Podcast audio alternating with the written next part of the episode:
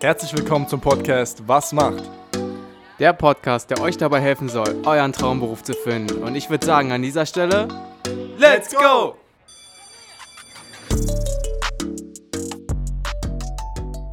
Herzlich willkommen zu einer weiteren Episode von Was macht? Ja, Björn, was macht eine Schornsteinfegerin?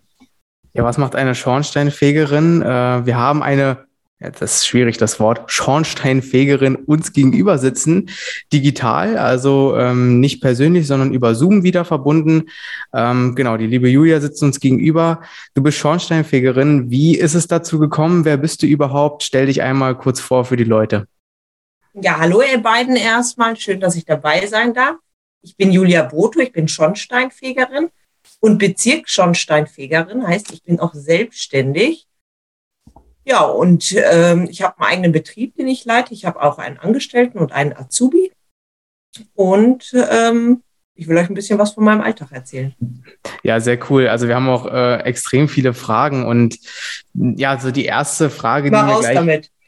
Die erste Frage, die mir so gleich in den Sinn kommt, ich meine, Schornsteinfeger oder Schornsteinfegerin ist jetzt so nicht das ähm, ja weit verbreitetste ähm, Handwerk, was man erlernen kann. Welche, welche Ambitionen hattest du äh, als, als Kind, als Jugendliche, wo du dir dachtest, hey, ich möchte das machen? Oder war das vielleicht gar nicht von Anfang an klar? Wie kam es für dich dazu, dass du jetzt Schornsteinfegerin geworden bist? Naja, als Kind wollte ich tatsächlich Dinosaurierforscherin werden. Ah, cool. Das hat aber nicht ganz so geklappt. Ne? Nein, also ich komme aus so einer Handwerkerfamilie und äh, mein Papa ist auch Schornsteinfeger. Meine Schwester ist Schornsteinfegerin und mein Schwager auch. Und Mhm. dann war für mich eigentlich relativ schnell klar, ich wollte auch Schornsteinfegerin werden. Aber meine Eltern haben mir immer alles offen gelassen. Also sie haben mir jetzt nicht gesagt, du musst das machen, sondern das war schon tatsächlich ein Wunsch von mir, dass ich das mache.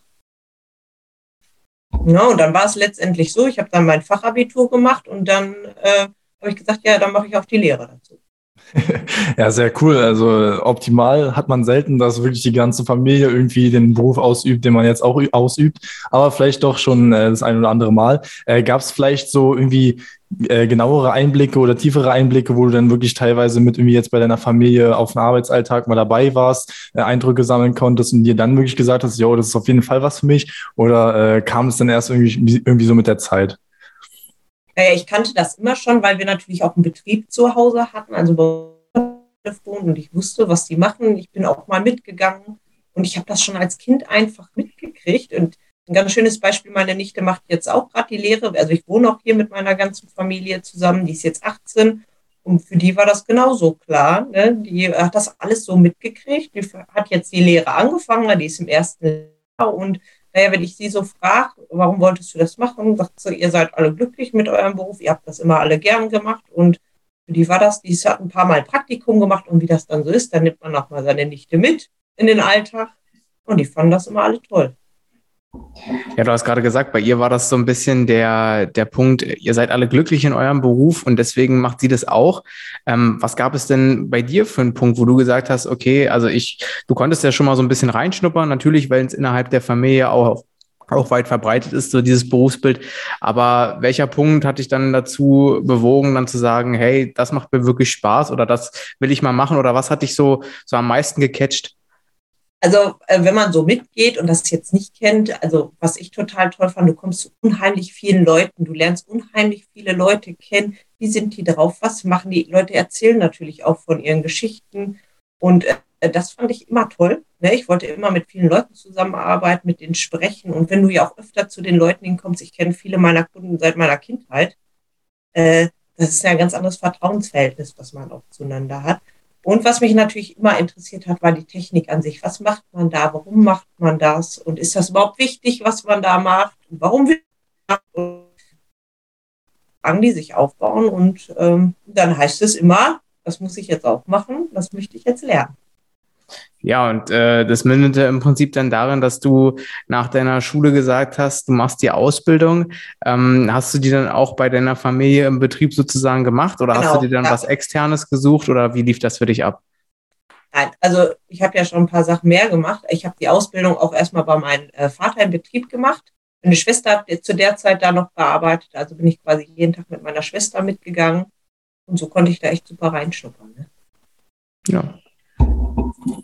Ja, sehr, sehr cool. Also dann kannst du uns ja gerne mal mitnehmen, wie denn die Ausbildung ablief. Ich vermute mal, es war ein sehr, sehr familiäres Verhältnis gewesen äh, und eine coole Ausbildung. Äh, nimm uns doch mal gerne mit, wie es so ablief. Was hast du so für Sachen vermittelt bekommen? Und ähm, ja, wenn, wenn, es, wenn noch einige Sachen vielleicht Erinnerungen geblieben sind. naja, wie gesagt, also ein paar Jährchen ist es ja nun mal auch schon her, aber ähm, naja, also ich habe einen Papa gehabt, der hat immer sehr, sehr viel, der war Geschäftsführer unserer Innung und einer immer von seinem Handwerk verstehen wusste. Und es war nicht immer leicht bei meinem Papa zu lernen, ähm, weil der mich jetzt nicht, also ich wurde jetzt nicht mit Samthandschuhen angepackt, mhm. eigentlich eher das Gegenteil. Ich wurde eher gesagt, du musst das so und so machen, du musst das so und so machen, damit ich wirklich äh, auf meinem Lebensweg eigentlich alles richtig mache. Und jetzt als Selbstständiger würde ich sagen, er hat alles richtig gemacht, weil ich ganz viele Schritte genauso wie er mache. Und das kriege ich sogar als Vermutung wie Vater mittlerweile. Ne? Irgendwo muss es ja auch herrühren. Ne? Aber ähm, ich habe, glaube ich, dadurch, dass es natürlich auch Familie ist, würde ich sagen, also mir konnte nichts Besseres passieren. Ich habe das immer gern gemacht. Ich weiß, dass es in vielen Betrieben vielleicht nicht so klappt, aber bei uns war das immer ganz, ganz toll und ähm, ich habe immer zu meinem Vater aufgesehen, mache ich nach wie vor noch. Ja, cool. Also du warst dann vermutlich auch äh, die einzige Azubine dort gewesen, oder? Ja, also man hat immer nur einen Azubi mhm. in so einem Betrieb. Ich weiß, wo ich, glaube ich, in der, äh, in der Schule hatte ich, glaube ich, ich weiß gar nicht, ob eine in der Klasse. Ich bin mir jetzt nicht ganz sicher. Nee, ich glaube, da war keine. Ich glaube, ich war das einzige Mädchen. Mhm. Oder vielleicht war noch eine dabei. Ich kann mich jetzt nicht ganz genau erinnern. Ja, aber du sprichst gerade schon ein ganz wichtiges Thema an, Schule. Ähm, wie, wie, wie war das äh, getaktet? Hattet ihr eine Woche Schule, dann wieder warst du eine Woche bei deinem Vater sozusagen im Betrieb oder gab es da immer so Weiterbildungen, sagen wir mal so überbetriebliche Ausbildungen, also so Seminare, die abgehalten wurden? Ähm, ja, erklär uns mal so ein bisschen das Verhältnis auch ähm, Theorie und Praxiswissen. Naja, wenn du so als Schornsteinfeger werden möchtest, musst du als erstes mal einen Eignungstest machen. Das ist erstmal die Anforderung, dass du überhaupt was machen kannst. Und du musst einen Betrieb dann haben, der dich auch ausbildet. Wenn du dann ins erste Lehrjahr reinkommst, dann hast du immer freitags, also hier in Nordrhein-Westfalen ist das so, immer freitags Berufsschule. Ne? Hier ist das zum Beispiel, du musst dann nach Hagen fahren, dann fährst du jeden Freitag nach Hagen. In deinem ersten Ausbildungsjahr hast du dann einmal überbetriebliche Unterweisung, heißt dann kurz ÜLO. Das ist wie so ein Internat, da fährst du drei Wochen hin. Jetzt zu Corona-Zeiten war das alles ein bisschen anders, aber in der Regel fährst du dann da drei Wochen hin, schläfst dann da auch und hast dann auch jeden Tag Praxisunterricht. Okay, und so geht das dann weiter. Im zweiten Lehrjahr ist dann, du hast zweimal eine Woche Schule, dann hast du immer Montags- und Freitagsschule. Und im dritten Lehrjahr hast du dann wieder nur einmal eine Woche Schule. Und zwischendurch hast du dann immer diese überbetrieblichen Unterweisungen, wo du schlafen musst und dann auf fachbezogenen Unterricht weiter hast. Mhm. Also das sind äh, ja doch dann letztendlich sehr viel Theorie, äh, die euch vermittelt wurde. Ähm, hätte man jetzt vielleicht auch gar nicht am Anfang so annehmen können, sondern dass da vielleicht, eher, also dass man eher vielleicht denkt, okay, da wird dann mehr ähm, Wert auf die Praxis gelegt, also mehr Arbeit, sagen wir mal, im Betrieb. Ähm, aber es war doch sehr viel Theorieunterricht. Nimm uns doch mal so ein bisschen mit. Was waren da so Themen? Was äh, waren äh, wichtige Grundlagen, die du erlernen musstest, um dann später dann auch im Beruf gut zu sein? Naja, das Wichtigste als Schornsteinfeger stehen tatsächlich die Gesetze, die im Hintergrund stehen. Weil du musst dir das hinterher so vorstellen, wenn du deine täglichen Arbeit ausführen, musst du deine Gesetze immer im Hinterkopf haben. Und dann gibt es nicht nur ein Gesetz, wir haben mehrere Gesetze. Wir haben eine Kälberprüfungsordnung, wir haben ein Bundesemissionsschutzgesetz, wir haben eine Bauordnung, wir haben eine Feuerungsverordnung und im Endeffekt lernst du alle diese Gesetze, was darf ich, was darf ich nicht, was sind deine Aufgaben, was sind deine Aufgaben als Bezirksschornsteinfegermeister, was sind deine Aufgaben als freier Schornsteinfeger, was musst du ausführen, wie oft wird eine Heizung gemessen, wie oft wird ein Schornstein gefegt und all diese Grundlagen, die musst du alle im Hinterkopf haben. Und im Endeffekt kannst du sagen, dass du echt in den ersten drei Jahren sehr, sehr, sehr viele Gesetze lernst, was auch sehr trocken ist. Und ähm, tatsächlich gehört dann auch noch jede Menge Mathe dazu. Okay, jede Menge Mathe. Das musst du uns so ein bisschen erklären. Warum Mathe? Naja, du musst ja auch, sage ich mal, Schornsteinquerschnitte berechnen, ob zum Beispiel, wenn du einen Kaminofen installieren möchtest, reicht überhaupt der Schornstein, den ich jetzt hier in meinem Gebäude habe, aus? Funktioniert die Thermik dann, dass der Schornstein richtig abzieht? Sowas musst du berechnen können. Oder du musst berechnen können, was hat meine, meine Heizungsanlage für Abgasverluste? Wie viel Kohlenmonoxid stoßt die aus? Ganz viele Sachen machen auch Messgeräte, aber du musst ja erstmal den Hintergrund verstehen, warum das so ist. Zudem haben wir natürlich auch eine Verbrennungschemie dabei. Das ist ja das, unterrichte ich auch in der Meisterschule heutzutage mittlerweile selber. Ähm, woraus bestehen denn überhaupt Verbrennungsgase und wie wird das zusammen? Was ist denn der Prozess, der überhaupt bei der Verbrennung macht? wie kann es sein, dass Kohlenmonoxid entsteht? Und Kohlenmonoxid ist ja das, was wirklich auch super gefährlich ist. Ja, also okay, man hört dann hier auch raus, es ist also zum Teil Mathe, zum Teil aber auch wirklich Chemiewissen, was dann äh, letztendlich angewendet werden muss. Ähm, ja, welcher Teil hat dir so am meisten Spaß gemacht in der Berufsschule? Ich bin tatsächlich so ein absolutes Mathe-Kind. Ne? Ich Echt, ja? Mathe schon immer gut und äh, Mathe hat mir auch, ich weiß nicht warum, aber immer Spaß gemacht. Das schien für mich immer sehr, sehr logisch. Deshalb wollte ich auch einen technischen Beruf machen. Ich habe ja dann auch noch Maschinenbau studiert, auch fertig studiert. Ich bin ja Ingenieurin, weil das war immer eine Sache, die mir unheimlich Spaß gemacht hat, nach wie vor immer noch. Hm. Deswegen unterrichte ich es mittlerweile auch selbst. ja, sehr, sehr interessant. Also wir werden dann natürlich später noch auf das alles eingehen, was du jetzt heute mittlerweile machst. Äh, bleiben wir noch kurz bei der Ausbildung. Ähm, ja, wie Björn schon meinte, wie du jetzt gerade erwähnt hattest, sind viele, viele Themen, die man jetzt vielleicht als Außenstehender, wenn man nicht in dem Beruf steckt, äh, gar nicht vermuten würde. Ähm, kommen wir doch mal zu der, zu der Abschlussprüfung. Also was für Themen gingen wirklich in die Abschlussprüfung rein? Ich vermute mal, es gab einen praktischen Teil und einen theoretischen Teil. Ähm, ja, war das Multiple Choice? Waren das irgendwie Sachaufgaben? Nimm uns mal ein bisschen mit, wie es da aussah. Naja, also meine Gesellenprüfung kann man natürlich nicht mehr mit den Gesellenprüfungen heute vergleichen. Hm, das ist äh, dadurch, die Gesetze haben sich schon geändert, diese ganze Prüfungsstruktur an sich hat sich schon geändert. Aber ich weiß ein bisschen, wie es auch heute abläuft. Also letztendlich hast du einen praktischen und einen theoretischen Teil. Ähm, du musst, hast auch natürlich auch eine Zwischenprüfung nach anderthalb Jahren und mhm. ähm, Du musst bei deiner praktischen Prüfung musst du eine Messung machen. Da gibt es einen verschiedenen Punkteplan, den musst du natürlich auch können. Und dann musst du quasi diese ganzen Punkte abarbeiten, natürlich im Kopf. Und dann musst du quasi auch alles dokumentieren. Dann musst du einen Mängelbericht schreiben. Und in dem praktischen Teil, naja, da sind halt sehr, sehr, sehr viele Gesetzesfragen, die du beantworten musst kann gar nicht mehr sagen. Ich glaube, das ist teils, teils. Es gibt Sachen zum Ankreuzen, es gibt aber auch, glaube ich, Sachen, zum, wo man wirklich was aufschreiben muss. Aber das weiß ich jetzt nicht mehr ganz genau auswendig tatsächlich. Ja, und dann ist noch tatsächlich ein Rechenteil dann dabei. Okay. Und das ist jetzt die Zwischenprüfung gewesen oder auch schon die Abschlussprüfung? Nee, das war, das war die Abschlussprüfung. In der Zwischenprüfung mhm. ist es noch so, dass du auch noch einen Schornstein fegen musst. Das musste ich auch noch in meiner Abschlussprüfung damals machen, aber bei der heutigen Abschlussprüfung gibt es das nicht mehr. Dann mhm. gehst du wirklich in ein Haus rein und musst auch noch einen Schornstein fegen und ähm, dann erklären, was das für ein Schornstein ist, warum du das machst und so weiter. Okay. Und die Zwischenprüfung hatte auch schon Wertung in dein, in dein Abschlussresultat oder war das einfach nur so als Selbstprüfung? Ähm, ja, Prüfung? Ja, also aus einer Zwischenprüfung kann man nicht wirklich durchfallen. Aber das ist natürlich auch ein, schon mal ein schöner Anhaltspunkt. Wo stehe ich denn überhaupt? Und äh, will ich überhaupt eine Gesellenprüfung schaffen? Bin ich überhaupt auf dem technischen Leistungsstandard, was sie von mir erwarten?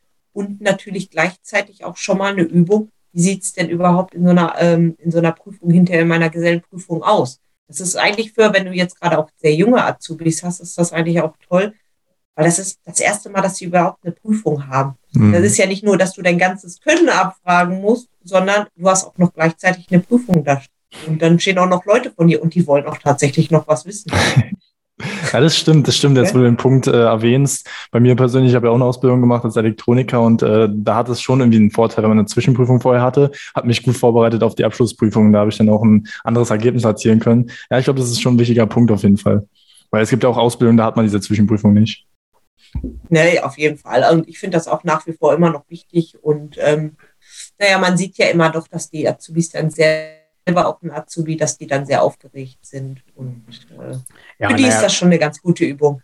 Ja, naja, letztendlich auch nachvollziehbar. Ich meine, jeder will ja dann mit der besten Note für sich dann auch irgendwie abschneiden und ähm, sich selber dann auch zeigen. Toi, toi, toi, so sollte das sein. eben dann auch sich selber zeigen, dass man diese drei Jahre oder gute Überleitung eigentlich gerade, wie lange ging die Ausbildung? Wie lange hat man äh, Zeit Regel, gehabt? In der Regel ist die drei Jahre die Ausbildung. Wenn du jetzt besonders gute Noten hast, dann kannst du natürlich so eine Ausbildung verkürzen auf zweieinhalb Jahre. Okay. Du hast deine Ausbildung absolviert, du hast es geschafft und ähm, ja. Ja, wie ging es danach für dich weiter, nachdem du dann im Prinzip äh, fertige Schornsteinfegerin ausgebildet warst? Naja, ich habe dann erst nochmal studiert tatsächlich, weil ähm, ich wollte immer auch noch was anderes machen. Ich wollte auch immer noch mal über den Tellerrand hinausschauen und meine Eltern haben mir immer alles offen gelassen und ich habe dann Maschinenbau studiert und dann auch, ähm, ich habe bei den Stadtwerken meine Abschlussarbeit geschrieben, weil ich ähm, Maschinenbau und erneuerbare Energien studiert habe. Mhm. Und ähm, ja, ich konnte dann bei den Stadtwerken meine Abschlussarbeit schreiben. Das war auch ganz toll. Ja, und dann habe ich erstmal meinen Abschluss als äh, Ingenieurin gemacht, tatsächlich. Also sozusagen da auch noch einen Abschluss ähm, gemacht. In, inwiefern äh, hilft dir oder was, was hast du mit dem Abschluss dann für dich erreichen wollen? Also dieses Studium, welchen Weg hast du da verfolgt, ähm, um das Studium anzufangen? Tatsächlich hatte ich damals noch gar nicht so einen Weg. Ich habe gesagt, du machst das jetzt erstmal, weil ich das für mich irgendwie gut fand und auch sich richtig angefühlt habe. Mein Vater da auch öfter drüber gesprochen hat. Naja, man muss auch so sehen, das Schornsteinfegerhandwerk ändert sich immer sehr. Also es wird auch so, wie ich es jetzt habe, nicht für immer so bleiben. Hm. Und als Schornsteinfeger bist du irgendwie in der Pflicht, sich auch ständig weiterzubilden. Ne? Also ich sage jetzt mal, die herkömmlichen Heizungen fallen immer weiter weg, die Kehrbezirke werden auch immer kleiner und du musst schon mal ein bisschen über den äh, Tellerrand hinausschauen, dass du auch andere Arbeiten machst. Und ich war immer dafür, sehr, sehr früh dabei zu sein. Und deswegen habe ich dann mein Studium gemacht dann aber auch wieder äh, als Schornsteinfegerin gearbeitet, auch erstmal in einem anderen Betrieb und habe da auch dann meine Meisterprüfung gemacht. Da hatte ich dann auch einen jungen Azubi, den habe ich ausgebildet. Das war zu der Zeit ähm, der Sohn von dem Vater auch da. Ähm, da kam ich genauso toll klar wie bei uns in der Firma. Aber ich fand das auch immer ganz schön, naja, dann arbeitest du halt nicht mehr bei deinen Eltern, sondern einfach mal ganz woanders und bist auf dich gestellt. Ähm, dann habe ich meine Meisterprüfung gemacht, ja, und nach der Meisterprüfung ging es dann schon direkt, dass ich ja anfing, dann sogar schon an der Meisterschule zu unterrichten. Äh, und da fing das auch so an, dass das Studium auch so einen Sinn gemacht hat. Dadurch kam ich da rein, dass wir gemerkt haben, natürlich, okay, die kann Mathe ganz gut, ne? Und ähm, mittlerweile macht das alles immer so mehr zusammen einen Sinn, aber man kann nie davon ausgehen, okay, ich mache das und das jetzt und dann habe ich zack den Erfolg schon da. Mhm. Ich bin jetzt 36 Jahre. Äh, mittlerweile kann ich sagen, okay, ich habe sehr, sehr viel gemacht, aber dafür hat sich jetzt mittlerweile alles ausgezahlt. Ich bin jetzt schon ein Jahr selbstständig, ich habe selber Mitarbeiter. Ich meine, man lernt jeden Tag dazu. Das bestreite ich gar nicht. Ich denke auch jeden Tag, okay, wieder was dazugelernt. ne? Aber ähm, man muss sich da immer Stückchen für Stückchen rantasten. Und deswegen appelliere ich auch immer, egal ob das jetzt ein Junge oder ein Mädchen ist, mach erstmal dein Ding und zieh das erstmal durch, auch wenn es jetzt vielleicht nicht ganz so gut ist. Aber es gibt schon hinterher alles einen festen Zusammenhang. Ne? Das Einzige, was immer ist, auf jeden Fall immer durchhalten. Es ist nicht immer einfach. Es war auch nicht immer bei mir einfach. Ja, ja, da sprichst du auf jeden Fall einen wichtigen Punkt an. Ähm, bevor wir jetzt so ein bisschen auch auf deinen äh, täglichen Arbeitsablauf schauen, der ja jetzt wahrscheinlich nochmal auch sich ein bisschen unterscheidet ähm, zu einem wirklichen Schornsteinfeger, der jetzt nur als Schornsteinfeger arbeitet. Du hast es ja gerade angesprochen, du unterrichtest auch sogar in der Meisterschule. Ähm, wenn wir jetzt so ein bisschen schauen äh, nach deiner Ausbildung, du hast ja auch als Schornsteinfegerin dann auch gearbeitet oder arbeitest immer noch ja auch. Ähm, äh, beschreib uns doch mal so ein bisschen die Aufgaben. Ähm, ja, was macht eine Schornsteinfegerin? Wir haben es jetzt auch schon so ein bisschen gehört. Es ist eben nicht nur den Schornstein sauber fegen, so wie es vielleicht äh, viele dann auch erstmal so assoziieren aus früheren Geschichten oder Märchen oder was weiß ich. Ähm, aber was steckt letztendlich noch dahinter? Du hast es bereits erwähnt. Es ist auch viel Mathewissen, ähm, viel Chemiewissen. Äh, erzähl uns so ein bisschen, was macht denn wirklich eine Schornsteinfegerin? Also natürlich ist dieses reine Schornsteinfegen haben wir auch noch mit dabei. Überall da, wo Kaminofen ist, da krabbelst du auch aufs Dach. Dann fegst du auch ganz normal vom Dach deinen Schornstein und holst unten den Russ wieder raus und dann siehst du auch aus wie ein Schornsteinfeger. da gibt's aber auch tatsächlich bestimmte Zeiten zu. Ich sage jetzt mal, mein Kerbezirk ist jetzt so, dass der, ich habe ein paar feste Brennstoffe, ich fege im Frühjahr drei Wochen und ich fege im Herbst drei Wochen. Das ist jetzt nicht wahnsinnig viel, das ist aber auch nicht wenig. So, das ist gerade so, dass es Spaß macht. Ne? Und dann bin ich wirklich jeden Tag damit beschäftigt, ich fege nur Schornsteine. Mehr mache ich nicht. Aber das sind ja nicht nur Schornsteinfegen, da musst du drauf achten. Naja, hat sich irgendwo Glanzruß äh, äh, gebildet. Glanzruß ist absolut brennbar und dadurch kann ein Schornstein brennen. Dafür muss ich aber erstmal die ganze Geschichte wissen. Warum setzt sich denn überhaupt Glanzruß rein? Weil ich muss ja dem Kunden auch sagen können, pass mal auf, in deinem Schornstein hat sich Glanzruß gebildet. Das kann sein, entweder ist dein Holz zu feucht oder du gibst dem Ofen einfach zu wenig Sauerstoff weil dein so Holz vergast eigentlich und den Rest der Ver äh, Vergas, der setzt sich ganz toll an die Schornsteininnenwandung und dann entsteht Glanzguss und das ist absolut brennbar. Das ist schon mal ein Hintergrundwissen, was man haben muss, wenn man den Schornsteinfeger sieht. Man im Endeffekt, er geht aufs Dach, fegt den Schornstein und dann ist er im Endeffekt weg. Aber sind halt so ganz, ganz viele Faktoren, dass du einfach immer als Basic im Hintergrund haben musst. Wenn ich jetzt keinen Schornstein fege, dann überwachen wir natürlich die Heizungsanlagen. Da ist das ganz wichtig. Wir überwachen einmal die Emissionsschutzwerte, die natürlich auch von der Regierung vorgegeben wird. Ich sage mal, an so einem ganz normalen Kessel, sage ich mal, dürfen wir so einen Abgasverlust von 12 Prozent haben. Ähm, bei 13 machen wir auch nochmal eine Ausnahme. Natürlich alles, was da drunter ist, besser. Weil wenn ich so 12 äh, Prozent Abgasverlust heißt, heißt das, ich habe so einen Wirkungsgrad von ungefähr 88 Prozent von so einer Anlage. Ungefähr. Ne? Dann mach, übermesse ich noch die ähm, Kohlenmonoxidwerte in so einer Anlage. Kohlenmonoxid ist das, was absolut tödlich ist. Wenn das in einem Aufstellraum gelangt, ich sag mal, ich nehme jetzt mal so eine Mietswohnung, wo so eine Therme hängt, wenn da Kohlenmonoxid ausströmen würde, dann würden die Leute einfach umkippen oder einschlafen und am nächsten Tag nicht mehr aufwachen. Das wollen wir natürlich vermeiden. wenn man jetzt so eine Heizung hat, dann misst man das nur. Dann muss man dieses Verbindungsstück, man hat die Heizung quasi, ein Verbindungsstück, was in den Schornstein geht, das muss man nachgucken, okay, ist der Querschnitt überhaupt frei? Haben sich tatsächlich irgendwas reingesetzt oder sonstiges? Läuft der Brenner richtig? Weil, wenn die Mädels, wie ich ja auch, im Badezimmer stehen und ordentlich Haarspray sprühen, ist das super äh, gefährlich für so eine Anlage, weil sich das auf den Brenner setzt. Und wenn eine unvollkommene Verbrennung ist, entsteht einfach Kohlenmonoxid. Da muss man sich das vorstellen. Haarspray setzt sich schön auf die Lamellen drauf, dann kommt noch ein bisschen Staub dazu und dadurch verdreckt das. Ja?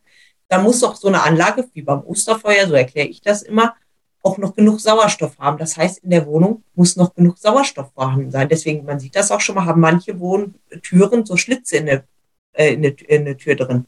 Die haben auch schon Sinn und Zweck und das wird tatsächlich auch nachgerechnet. Da hat man extra ein Berechnungsprogramm, okay, das ist ein Lüftungsverbund, reicht der überhaupt aus? Wenn ich in so eine Wohnung reinkomme und dann meine paar Minuten da bin, dann checke ich, okay, stimmt die Anlage, stimmt das Verbindungsstück, Stimmt überhaupt der Brenner? Stimmen die Abgaswerte und stimmt auch der Lüftungsverbund hier in der Wohnung? Das sind so die Aufgaben, die du auf jeden Fall machen musst. Und das machst du auch ein paar Mal am Tag. Okay. Ja, auch wieder gut. Also da sieht man die ganzen Parallelen ähm, zu ja, zur Ausbildung mit dem mathematischen Teil und dem chemischen Teil. Also äh, ja, wie Biane vorhin schon meinte, man, man stellt sich das alles gar nicht so vor, aber letzten Endes ist es ja wirklich so, jedes Mal äh, prüft ihr komplett die Anlage, eigentlich auch das Gebäude, ähm, ob da alles noch in Stand ist und äh, alles so funktioniert, wie es funktionieren sollte. Viele Rechnungen gehen mit rein und äh, wie du eben alles schon erwähnt hast, ich finde es richtig cool. Du hast äh, einfach ja weit gefächert, einfach uns so ein bisschen erläutert, was alles so Aufgaben sind. Fand ich sehr, sehr cool. Ähm, jetzt geht's weiter. Also das war jetzt so ein bisschen der Schornsteinfeger, was so die Aufgaben sind, wenn man die Ausbildung abgeschlossen hat und was man dann erwarten kann. Ähm, aber was machst du jetzt? Also was sind deine Aufgaben, die du jetzt gerade machst? Wie vorhin schon erwähnt, du unterrichtest teilweise, hast jetzt deinen eigenen Betrieb mit einem Angestellten und einem Azubi. Ähm, was sind jetzt momentan deine Aufgaben, damit man so ein bisschen eine weitere Perspektive geben kann für die Zuhörer? Naja, also ich sage jetzt mal, wenn du dann Geselle bist, ist es auf jeden Fall immer sinnig, auch eine Meisterprüfung zu machen. Ist natürlich als erstes schon mal der erste wichtige Punkt. Ähm, ich habe natürlich ein ganz anderes Wissen. Da wird mein Wissen noch viel, viel weiter vertieft. Zweiter mhm. wichtiger Punkt, gibt natürlich auch mehr Geld. Ist einfach so. Klar. Ne? ne? Das ist ja für jeden jungen Menschen wichtig. Dann ist das aber auch so, ich bin ja jetzt nun mal selbstständig und als Schornsteinfeger kann man nicht einfach einen Betrieb übernehmen oder einfach gründen, sondern man muss sich auf so einen Betrieb bewerben. Das okay. heißt, jemand geht zum Beispiel in Rente oder möchte kein Schornsteinfeger mehr sein und ähm, dann werden diese Betriebe drei Monate frei vorher ausgeschrieben. Das heißt, jeder Schornsteinfeger mit einer gewissen Punktzahl darf sich auf diesen Betrieb bewerben. Dann bewirbst du dich in so einem Online-Verfahren und wirst dann auch tatsächlich nochmal eingeladen zu so einem Gespräch mit einem Oberbergdirektor. Die fragen dann auch überhaupt, ob du fähig bist und dann werden nochmal ein paar Fachfragen gestellt und dann kriegst du so einen Betrieb für überhaupt erst sieben Jahre. In meinem Fall war das jetzt zum Beispiel so, ich hatte sogar sechs Mitbewerber, ich hatte aber die meiste Punktzahl, dann musste ich noch ein Gespräch führen und dann habe ich diesen Kehrbezirk bekommen, den auch glücklicherweise mein Vater vorher hatte. Für mich war es einfach, ich kenne die Häuser, ich kenne die Leute, besser geht's erstmal gar nicht. Hm. Diese Punkte, das ist das Entscheidende. Du musst auf jeden Fall eine Gesellenprüfung haben, du musst auf jeden Fall eine Meisterprüfung haben. Die solltest du auch schon mit einer guten Note machen, weil für eine gute Note gibt es mehr Punkte wie für eine okay. schlechte Note. Ne?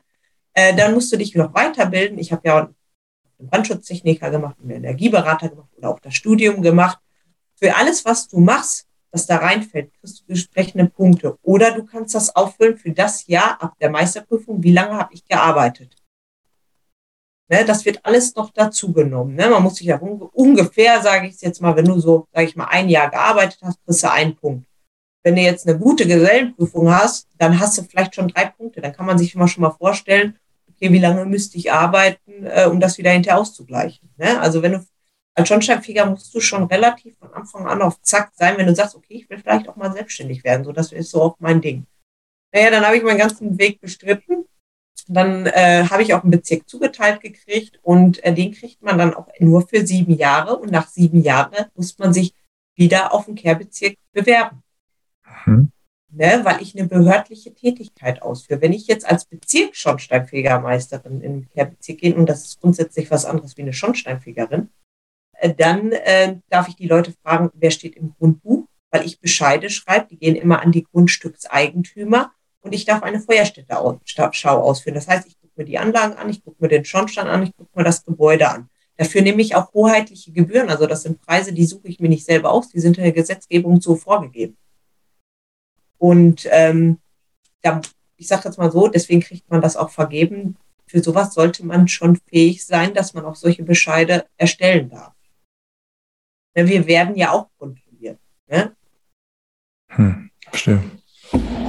Ja, also letztendlich ähm, hast du uns da wirklich einen guten Einblick gegeben, ähm, was du jetzt machst und ähm, auch welche, welche Schwierigkeiten vielleicht sich dann auch irgendwie in den Weg stellen können, ähm, was auch für Hindernisse vielleicht auch kommen und ähm, ja, Du hast uns aber auch einen guten Einblick gegeben, welche, also welche Wichtigkeit auch diese Weiterbildungen haben. Ne? Also jetzt zwecks der Punkte, dass man eben auch diese Weiterbildungen nicht nur macht, um sich selber natürlich auch weiterzubilden, sein Wissen zu steigern, sondern eben auch mit dem Ziel vielleicht schon Punkte zu sammeln, um eben dann eine gute Chance zu haben, so einen Betrieb übernehmen zu können.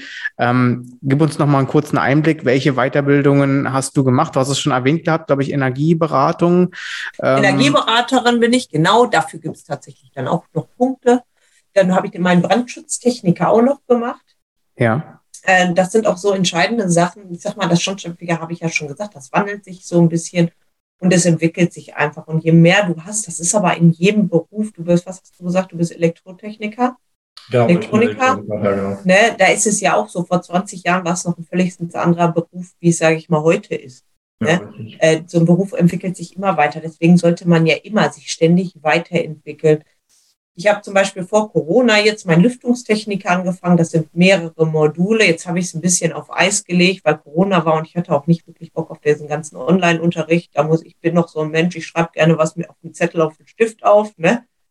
Ähm, das werde ich aber auch weitermachen, weil ich das ganz, ganz wichtig finde, sich immer weiterzubilden, immer seinen Horizont zu erweitern und vielleicht auch Tätigkeiten weiter hinterher auszuführen und zu sagen, naja, vielleicht liegt mir ja in ein paar Jahren auch das und das mehr und vielleicht möchte ich das noch da zusätzlich machen oder vielleicht ändern sich auch Gesetze. Das muss immer abwarten, wie sich alles entwickelt. Ne? Ja, also wie gesagt, das ist ähm, ein guten Einblick, den du uns gegeben hast. Auch zum Thema Weiterbildungen äh, hast du da schon wirklich viel erzählt. Jetzt sind wir sozusagen auch mit unserer Episode ähm, schon so weit gut durchgekommen, dass wir sagen können, wir haben uns einen wirklich guten Überblick schon machen können über das Berufsbild, ähm, auch über die Perspektiven, ähm, die du jetzt schon auch gegeben hast, allein durch deinen Weg, den du jetzt gegangen bist. Ähm, wie sieht es noch in Zukunft für dich aus? Hast du dann äh, noch weiter vor, so zu arbeiten? Vielleicht noch im Thema ähm, der Ausbildung, also dass du ja auch Azubis sogar unterrichtest, beziehungsweise auch Leute an der Meisterschule. Ähm, welchen Weg strebst du noch an oder bist du jetzt so erstmal ganz glücklich, wie es läuft? Ähm, was können wir da noch äh, oder was kannst du uns da noch sagen, was du von dir selber auch erwartest? Naja, eigentlich war ich immer glücklich. Das kann ich nicht sagen. Ich war jetzt nie Punkt, wo ich sage, ich war gar nicht glücklich damit. Ich glaube, ich war genauso als Angestellter glücklich, wie ich jetzt tatsächlich glücklich bin. Ähm, äh, ich habe jetzt ja meinen Azubi und da kommen tatsächlich nochmal ganz, ganz andere Aufgaben einzu. Man muss den das wirklich erstmal alles, der ist noch sehr jung, der ist gerade 17 Jahre, man muss den das wirklich alles von der Pike auf nochmal erklären. Ähm, ich habe noch ein weiteres Fach äh, bei uns in der Schule übernommen, Kehrbezirksverwaltung, also vorher habe ich nur Mathe unterrichtet. Also das ist schon mein Bestreben, dass ich das weitermache und das auch weiter vertieft, dann möchte ich natürlich meinen Lüftungstechniker weitermachen. Ich bin, glaube ich, aber auch so, so ganz ruden kann ich, glaube ich, nicht. Hm. Sag mal so, wenn du gerade selbstständig wirst, ist es ja nicht nur das Arbeiten, sind auch ganz, ganz andere, viele andere Sachen, die ja dann dazu kommen, Mitarbeiterführung.